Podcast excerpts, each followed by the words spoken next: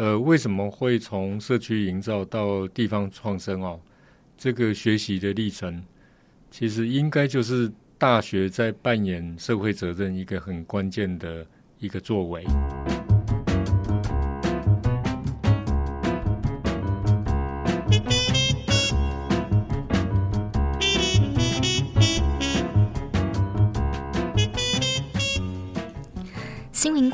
帮您画重点。大家好，是 Nancy。今天我们要画的重点是艺术教育不止在教室，艺术家、教育家的先锋理念，开启了艺术和大众的公共参与，成为一场场盛大的文化艺术生活运动。而今天我们要聊的这项运动呢，就是闹热关渡节。今年迈入第八年，幕后的重要推手。国立台北艺术大学校长陈凯煌，陈校长透过节庆，让北艺大的艺术展演从校园扩展到了整个地方上，甚至带动关渡人都成为创作者，创作出一年一度的关渡节。今天我们特别专访陈校长，来谈谈闹热关渡节，还有他的艺术教育的理念。Hello，校长好，Nancy 好，呃，网络上的朋友大家好。请问校长开始呢，怎么会想说，呃，要推动这个节庆？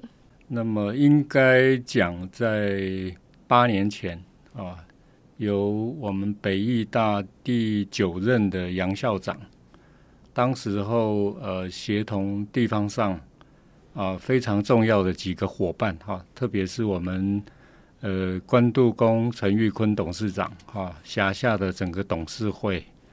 那么后来陆续加入了华硕、呃魏信娟执行长啊等等啊、呃、非常多，还有福伦社王光明社长啊创社社长，那么、呃、陆续就扩充了这样的一个默契。呃，总认为说，呃关渡地区尽管是在台北市的北投区啊，不过关渡呃这个地方呢，在早年。呃，由于这个周边都是农地啊，所以我想它的发展，呃，特别是都会化的这一块呢，脚步比较慢。一直到这一些单位机构陆陆续续像呃慈济、大爱电视台、文化置业啊，很多或者周边的一些其他相关的企业，呃，慢慢进驻到这个区域之后，大家开始意识到说，这个古老的区域。似乎是被遗忘了。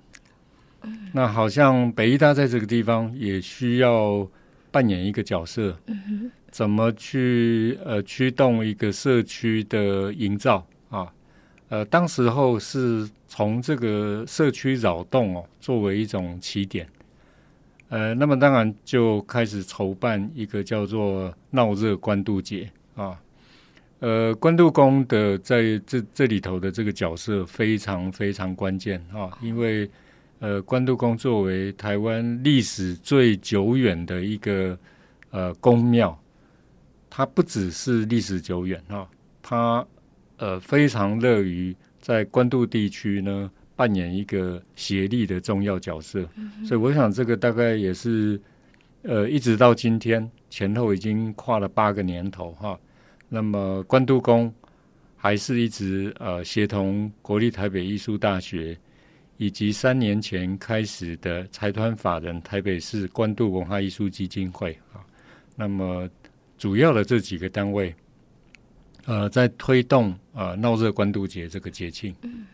那我想呃进到第二个阶段，大概就是从社区的扰动开始变成试图让。呃，社区营造又向前跨了一步啊、呃！我们把它称为呃微型的地方创生。那这个地方创生大概就比较呃会考虑到怎么样去让这个呃年岁已老的这个社区呢，呃，可以透过这样的一种啊、呃、模式的推动呢，可以让他开始有能力、有条件去迎接。年轻的一代，让他们也愿意进来这个社区，呃，这个地方啊，去了解，甚至搬进来住，成为居民。那么，我想这个都是让一个地方哈，呃，有一股新的文化生命力，一个很关键的一个呃要件。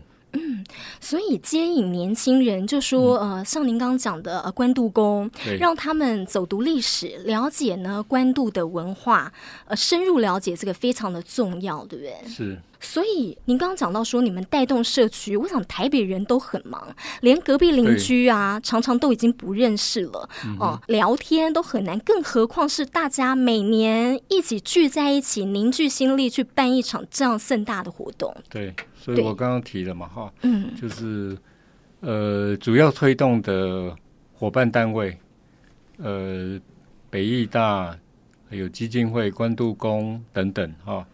那么其实不止这些，好，我想 Nancy 刚刚提到一个非常重要的事情，就是说，呃，这个年度的节庆活动，它并不是在每一年的几天或几个礼拜里头变出来的。对，也就是说，他要透过呃基金会的人，他要透过在地的许里长、黄里长，哈，最近这几年特别的关注、协助、帮忙。民意代表，还有非常多的在地的志工，呃，甚至是周边外地的志工都来帮忙哦，非常多的民间团队，那么都参与了这个啊、呃、推动。也就是说，一整年都在为了这一个时间的这个节庆做准备。嗯，所以它其实是一个非常冗长的事情，呃，需要投入非常多的人力心力啊、哦，然后让这个事情可以慢慢的。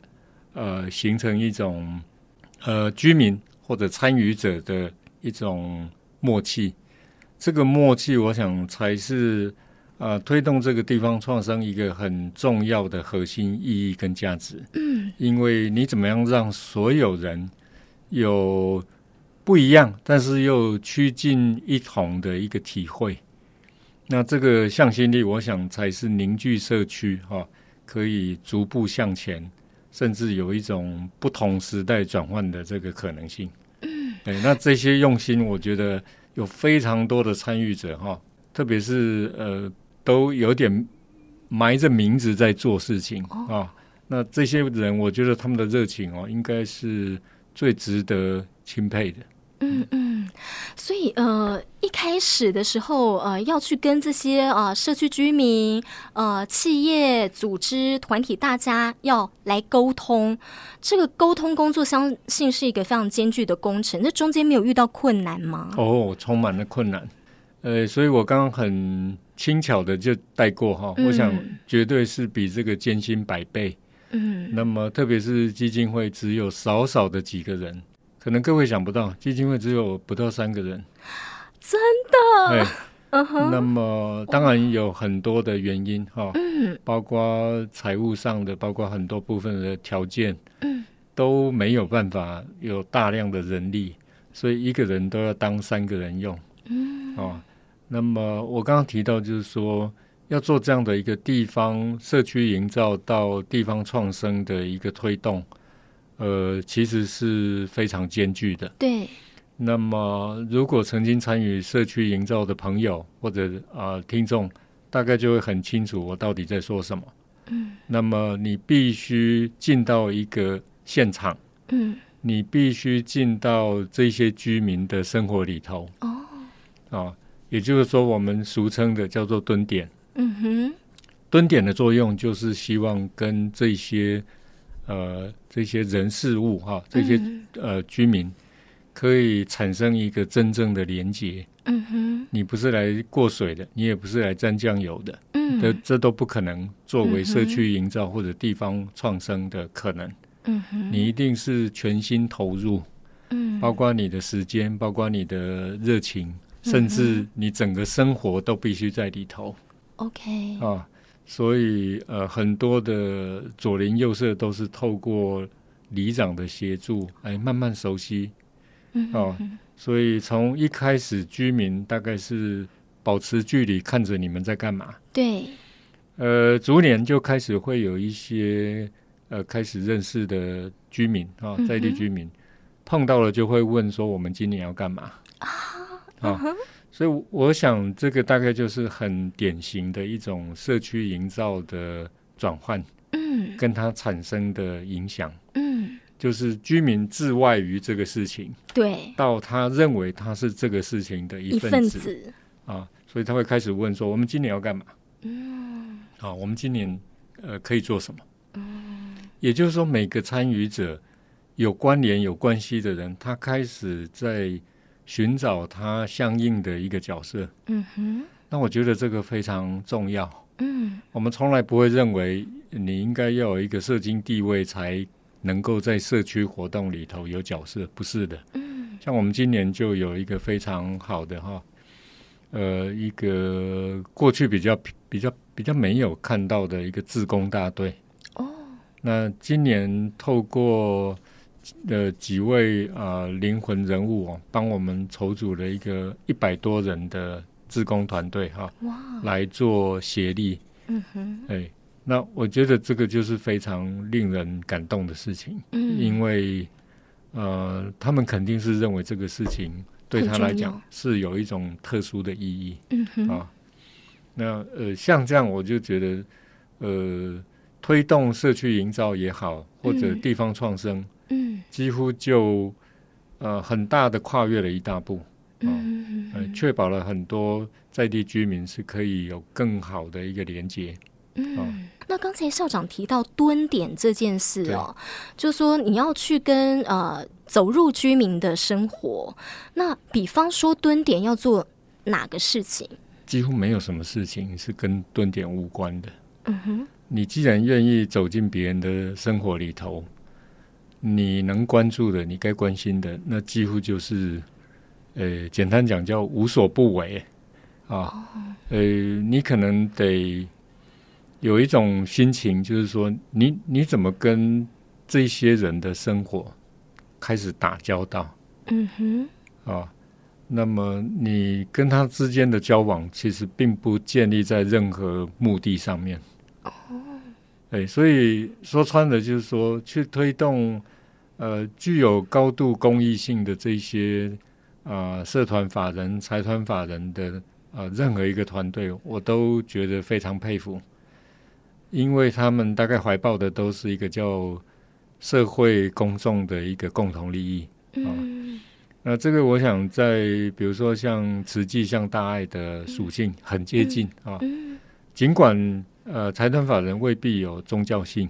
嗯，可是公益性，我想是非常高的哈。嗯、那这个跟呃公呃宗教性的这个公益，我想啊、呃、非常贴近。嗯啊，它的目的大概无非就是为了啊广大的社会大众，呃一种生活的平和、精神的平和哈。嗯。呃，去做一种啊投注。嗯哼。呃，所以我想呃，怎么样透过。呃，社区的这种啊、呃，所谓的公益活动哈，那么透过文化艺术的这种滋补啊、滋养，那么可以让呃一般民众更容易接受到啊、呃、所谓广义的译文的这些内容啊，那那这个当然就对呃一般人的生活来讲有其正面性。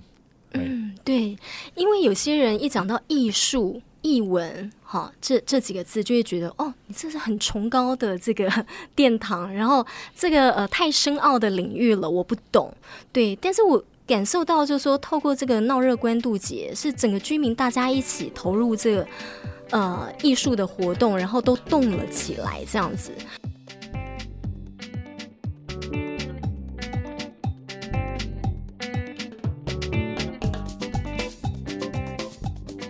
最近啊，在教育界流行讲到呃“永续教育”这四个字，对我可以讲说，闹热关渡节校长也有永续教育的这个理念在里面吗？还是他就是您要推动的永续教育？呃，很巧哈，今年刚好是我们、嗯、呃国立台北艺术大学创校四十周年的一个。一个日子哈，嗯、那么三十一年前我们搬来关渡这个山头，嗯，那么当时候我们是讲出炉入关啊，呃，就是离开泸州进到关渡。那么今年刚好创校四十周年，所以呢，我们就定了一个算是一个标杆啊。那么这个标杆其实就是艺术永续。所以三天前我们也在台北艺博会哈，跟目前的表演艺术联盟、呃视觉艺术联盟、呃画廊协会啊，还有其他周边的艺文团体哈。那北艺大是当中唯一的一个大学，我们共同推动了一个艺术永续联盟的一个组织。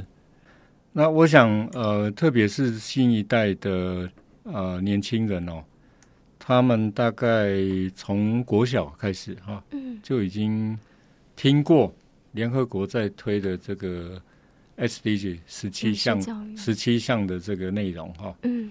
呃，尽管所有这些内容对台湾来讲，不见得每一项都很急迫，可是我想在艺文圈会意识到必须快速的跟上世界的脚步，包括对于呃环境的永续啊、生活的永续，甚至我们讲呃人文的永续、文化的永续，甚至我们应该呃更关注的是一个叫做教育的永续啊。嗯那么，呃，这些整体的永续性哦，我想没有任何一个部分哦是应该被轻忽的。嗯哼。啊，那么当然，比如说产业要不要永续？产业也有它永续的问题。嗯哼。啊，那么这个有非常多的全球化的这个规范哦，都正在被主义的推动当中。嗯。啊，所以很多的国家大概都呃标定了二零五零年，就是。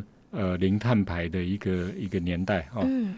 那我想，呃，台湾从政府到民间哦，非常多的企业都在关注同样问题的不同面向。嗯。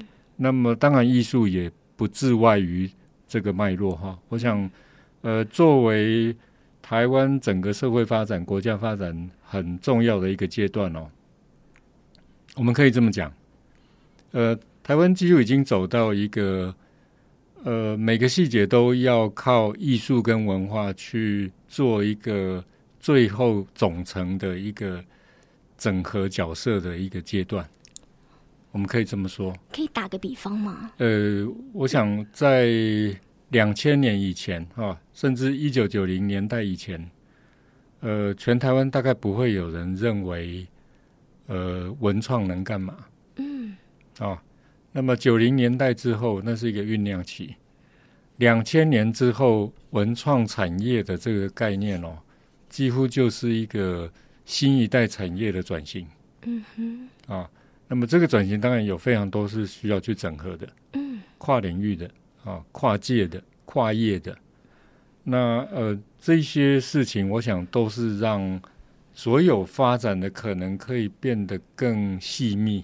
嗯所以它在连接上就会更好，嗯，甚至比如说更人性啊，更友善，有没有非常多这样的东西？那如果大家都是你做你的，我我做我的，这个搭接起来其实是难度非常高，嗯，那么社会就很困难达到一个非常有机的状态。啊。那么你更有机，你就能动性更高，呃，很多的事情大概就可以变得非常的绵密。嗯啊，那么呃，总的来讲，就是说，艺术永续这个事情呢，并非只是一个口号，嗯。啊，它或许是一个宣示，嗯，那么长此以往，我们大概就会朝这个方向走，啊，比如说，哎，艺术永续是什么？艺术永续就是，比如说 Nancy 的专场可能是戏剧，对，你在舞台上演一出剧哦，请问要不要搭布景？要，要不要有道具？要。那么这些布景道具，一般过去的经验大概都是所谓一次性的。哦。有没有？大部分都是因为这个作品、这个剧去搭起来、制作出来。嗯。用完之后怎么办？先把它放在道具间啦，或是没有了。也许之后，一般的过程，大部分大概都是 拆掉、丢掉。嗯哼。只有少部分的这些。不占空间的物件会被留起，会被留下来。嗯，所以呃，全世界因为同样类型的这种一次性的艺文展演哦，每年呃抛弃丢掉的这种呃物质物资啊，广义的物资其实是非常非常惊人。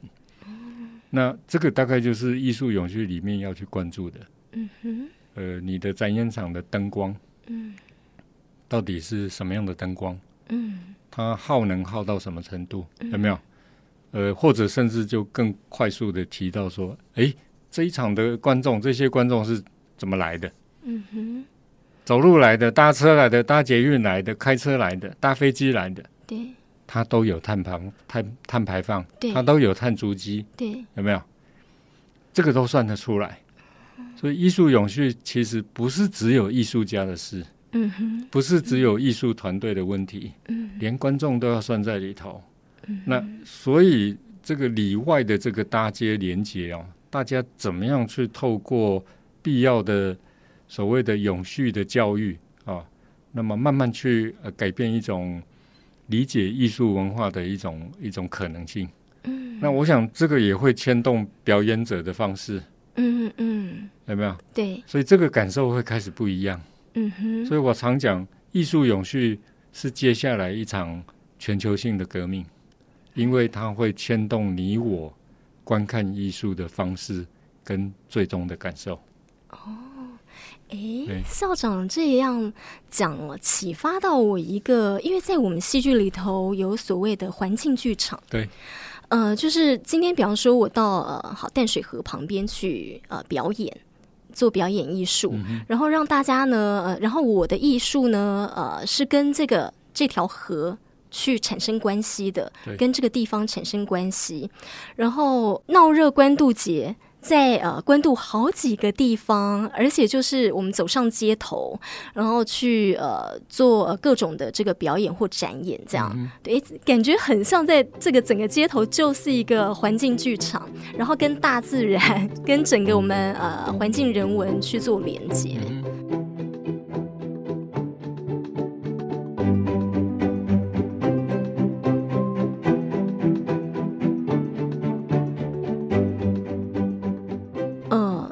提到的呃硬体的部分，比方说道具啦、这整等等，然后还有来参与的人的这个碳排放的问题，呃，但是我们的闹热关渡节啊，不只是这些，因为您带动了当地的这些，比方说有一些是已经退休的人了，哦、老年人哦、大家也一起参与这些活动，呃，有学者他们也在讲说，教育的永续啊，其实是活到老学到老。这件事也是其中永续的一环，所以我觉得整个闹热关渡节是你们带大家放大了格局，放大了这个理想。但我也很好奇，就是说您身为北艺大的这个大家长，你怎么带学生很认同这样的活动？这八年来，我们有一个传统，嗯，也就是每一年的九月入学的大一新生，嗯，每一个系。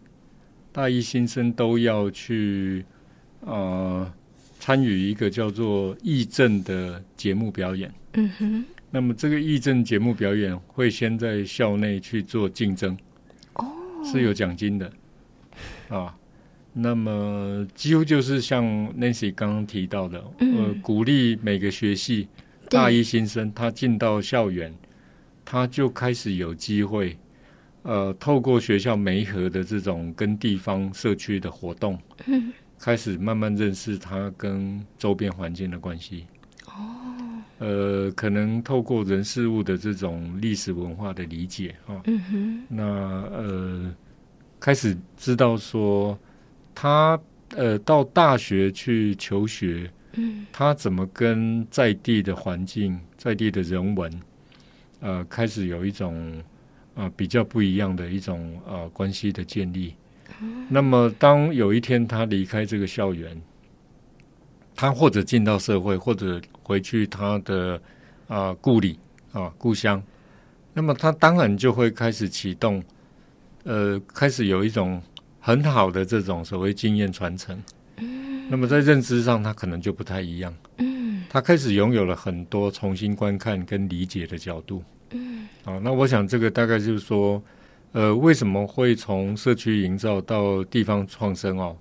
这个学习的历程，其实应该就是大学在扮演社会责任一个很关键的一个作为。嗯，那么每一个学生都有机会去看见这一件事情，嗯，参与这一件事情，也就他就在里面，他不只是用看的，而是参与其中。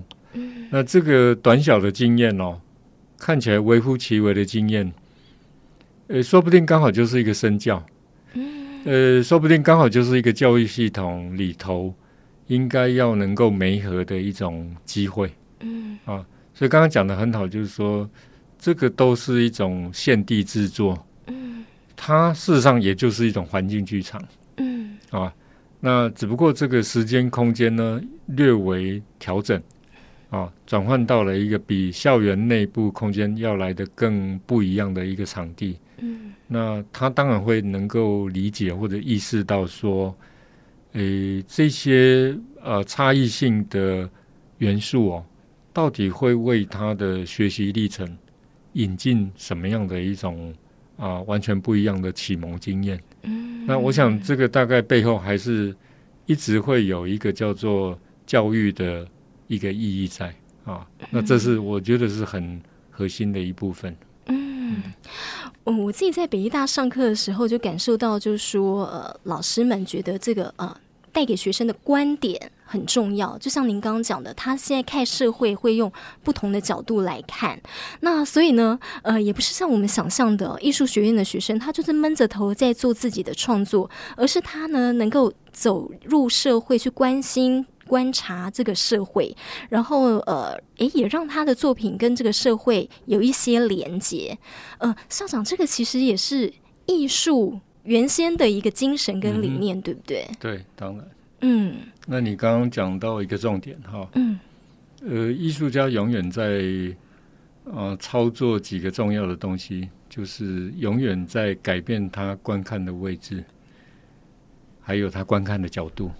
嗯。那么也永远都会呃，在呃很多不同的时间跟空间里头去做转换跟移动，嗯。啊，那这个是跨越在所有不同艺术学门之间，不管你是戏剧，不管你是舞蹈，不管你是视觉，啊，不管你是科技，呃，简单讲，不管你是哪一个学门的艺术领域的工作者。全部都不脱出这样的一种啊、呃、操作的概念啊，所以我想这个大概呃对应到一个社区的居民，同样都呃对得起来，也就是说，他们也不断的运用不同的角度在回应这些事情，嗯，对。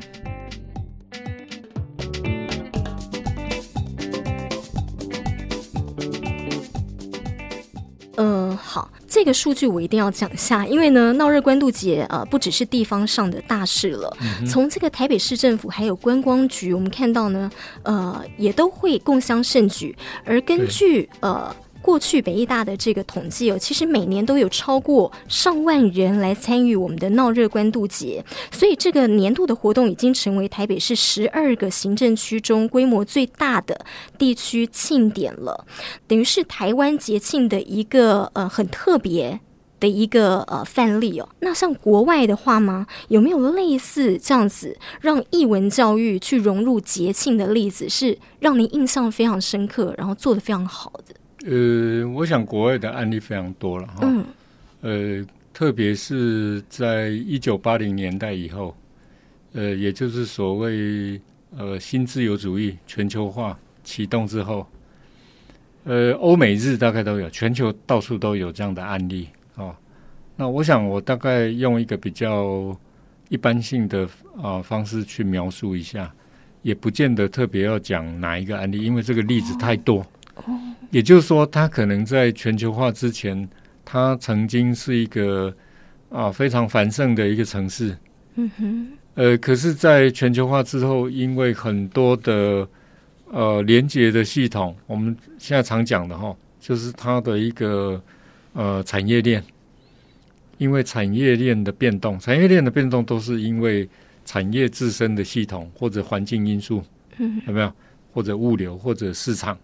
嗯，也就是它的供需问题，所有这些东西产生变动，它就开始变动。嗯，市场不在了，或者就就转移了啊。嗯哼，那呃这样的事情都会牵动一个城市的呃持续性的发展。嗯哼，所以也就是说，全世界到处都有乡镇、城市呢，因为这样子的变动而没落。嗯哼。可是也就在呃全球化之后，又有很多呃，特别两两千年前后哈、啊，又有很多呃呃，就是过去的这些城镇呢，被遗弃了，被遗忘了。很长一段时间之后呢，又因为这种呃世界性的变动，嗯，呃，它开始有了新的角色跟地位。那很多都是原本是个渔村，原本是个呃没落的老乡镇啊，原本是一个工业城市，嗯，哎，后来都不见，都转型了，嗯哼。那这些地方非常的多哈，像我们知道在阿拉伯就有，有没有？嗯，呃，那个帆船大厦，杜拜，对，杜拜就是原本是个小渔村，哦，对不对？嗯，我们跳到英国利物浦，利物浦最早是一个工业城市，工业大城，现在不是了，现在是一个艺术文化的重镇，啊，呃，像日本的 Yokohama，哎，日本现在一流的电视广播媒体的工作者，超过一半以上，我看都是从呃东艺大跟 Yokohama。合力推动的这个校区培养、嗯、培养出来的第一流的人才，嗯啊，呃，这样的例子非常多。嗯，那么我我想特别去举哪个例子，也不见得真的有必要哈，因为因为真的太多太、嗯、太精彩了。嗯哼，那我们只能去理解，就是说，如果回到台湾哦，台湾到底有什么机会？嗯哼，啊，比如说 Nancy 刚刚提到嘛，嗯。呃，闹热关渡节目前八年的推动哦，嗯，它最呃为人津津乐道之处，就是因为它是台北市十二个行政区里头由民间发动规模最大的年度节庆，呃，年度节庆哈，嗯，那把这个社区呃紧紧的兜在一起。哎，一般我们看这个行政区的节庆，大概都是由官方发起的，嗯哼，哦，比如说市政府文化局，对，大部分，对他觉得说，哎，好像应该这个区有什么呃人文物产的特色，应该推什么，嗯，哎，这个不是，这个是我们自发的，嗯，呃，台北市目前十二个行政区，没有哪一个区有自己的歌，我们去年就发表由陈明章跟钟文峰老师两位词曲创作合力的《关渡之歌》，嗯。呃，关渡之歌还拍了 MV，嗯啊，呃，也现在也有呃正战学校的管乐队，哦，关渡国小的管乐队，啊，桃园国中的呃摇滚音乐社，哇，把他们改重新编曲哦，所以现在有非常多的这种版本，嗯，对，所以我们以后也像那个利物浦啊，哦，这些国家一样，我们的关渡呢也成为了台湾很重要的艺术重镇。呃，这是指日可待的哈，嗯，指日可期，因为呃，特别是今年的闹热关渡节，我想它有几个特色，嗯哼，呃，我们今年推动了全台湾从未有过的一个叫水上市集。哦，啊，那么位置就在关渡宫前面的一个中港河的渔渔呃小渔港，嗯哼，那么这个小渔港都是北台湾最有名的这种三板船。哦。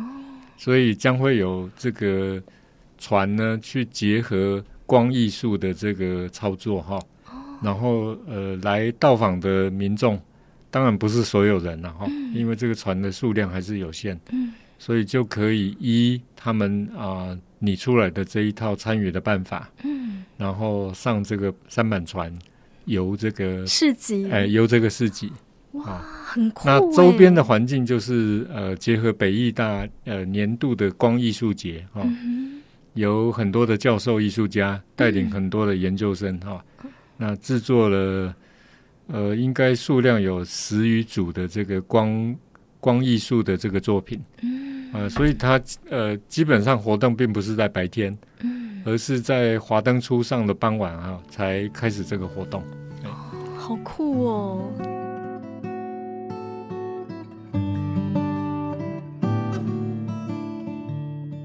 校长最后有没有还有特别想要跟大家讲的？有有，我想今天有这个非常难得的机会，嗯，呃，可以来上 Nancy 的节目，谢谢校长。呃，来大爱电视台哈，来跟呃广大的慈济或者呃置业的朋友们哈、哦，呃聊上呃闹着关渡节的这个活动。嗯，那当然也要多多的呃请朋友们呃可以献出你的爱心哈。哦实际的来帮忙我们财团法人台北市关渡文化艺术基金会，因为这个基金会呃，实际上在各种呃人相关的这种呃条件上面哦，非常的匮乏，嗯啊，包括人力、物力、财力都需要大呃社会大众的这个帮忙。嗯嗯。那么我们只能讲哦，我们每年都要从呃公部门。写非常多的计划哈，呃，但是能得到的这个益处其实非常有限。嗯，哦，那尽管我自己是身兼二职，嗯，既是北医大的校长，也是目前基金会的董事长。嗯，那事实上学校并没有办法哈，呃，提拨一分一毫的经费给基金会，哦、因为基金会不隶属于学校。嗯哼，那纯粹它就是因为地方上的伙伴，呃，大家热心的益助，嗯。才有办法成立这个团队哈，嗯，哎，可是他逐年下来，我想我们都非常的吃紧，在各个啊方面上面哈，那这个非常希望社会大众可以给予更多的关注跟协力。嗯，我相信啊，就是呃，在这个整个关渡人哦，大家的这个推动，然后持续这样一步一脚印的这样子的推动之下呢。很期待我们的关渡真的成为了这个呃台湾很重要的这个艺术重镇。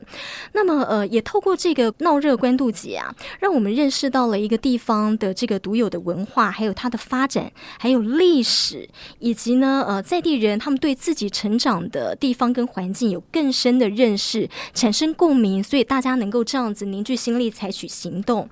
那我虽然不是。土生土长的关渡人哦，但是其实我在关渡工作跟北艺大念书，呃，总共这样算起来呢，十多年了。那我以前其实除了念书跟工作的这些地方呃之外，其实我没有真正好好认识过关渡。那透过闹热关渡节做了一些功课，我也希望能够用呃最在地的方法来认识关渡的呃文化艺术信仰。